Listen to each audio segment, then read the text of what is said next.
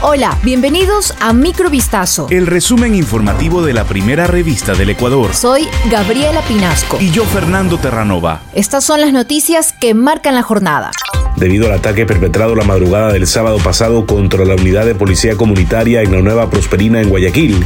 El estado de la agente Verónica Songor Tapia es crítico. La mujer policía de 24 años, quien primero fue trasladada al hospital de la policía y luego tuvo que ser llevada a una clínica privada, se mantiene con pronóstico reservado tras haber recibido al menos cinco impactos de bala. Un compañero de la joven detalló que ella llegó sin signos vitales al hospital, pero que fue reanimada por los médicos. Por otra parte, se ha informado que con reanimación cardiorrespiratoria los médicos la han devuelto a la vida las dos veces que su corazón se ha detenido.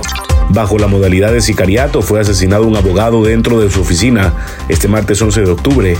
El hecho violento se registró en la ciudad de Azogues, provincia del Cañar. Los sospechosos ingresaron al consultorio jurídico ubicado en la calle Veintimilla y Simón Bolívar, en el centro del cantón, para ejecutar varios disparos contra la víctima. El cuerpo quedó tendido en una silla frente al escritorio de trabajo. El fallecido fue identificado como Mario Vicuña, de 35 años, también conocido como Chicho y laboraba como abogado en libre ejercicio. Tras el asesinato, unas cámaras de seguridad ubicadas en el sector captaron a los dos sujetos en su huida. También quedó registrado un vehículo color negro en el que luego se subieron ambos.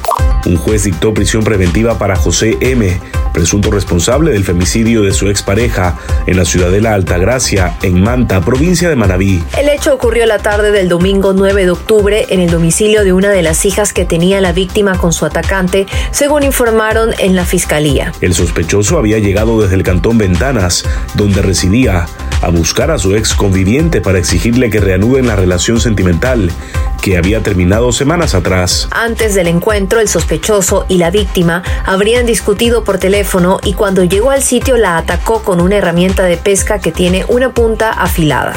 Un delincuente entró a un colegio particular del centro norte de Quito con la excusa de que iba a brindar charlas sobre juegos tradicionales, pero terminó robando 12 celulares de los menores sin que ninguna autoridad se diera cuenta. Los padres de familia piden justicia y reparación para sus hijos. Todo empezó el pasado martes 4 de octubre cuando un sujeto envió una carta dirigida a la rectora del colegio. Pidió que se le permita realizar una charla sobre juegos tradicionales como parte de sus prácticas de pedagogía. El hombre se identificó como estudiante de una universidad de la capital. La solicitud fue aprobada de manera formal por la rectora del plantel, sin verificar la identidad y procedencia del individuo.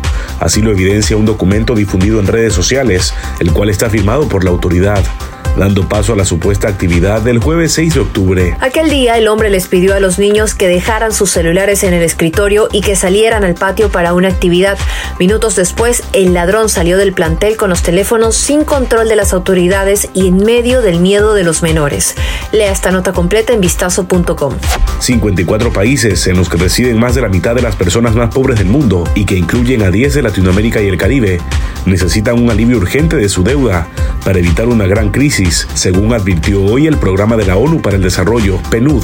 Según un informe, si estos estados no logran una reestructuración de la deuda, se producirá un importante aumento de la pobreza y no se materializarán inversiones fundamentales para protegerse del cambio climático. Argentina, Venezuela, Cuba, Ecuador, El Salvador o Haití aparecen en esta lista, en la que también figuran países importantes de otras regiones, como Ucrania, Egipto, Pakistán, Irak o Afganistán. El PNUD avisa de que los rápidos cambios en los mercados financieros en un momento de contracción fiscal y de subidas de los tipos de interés están ahogando a numerosas economías en vías de desarrollo. Esto fue Microvistazo. El resumen informativo de la primera revista del Ecuador. Volvemos mañana con más. Sigan pendientes a vistazo.com y a nuestras redes sociales.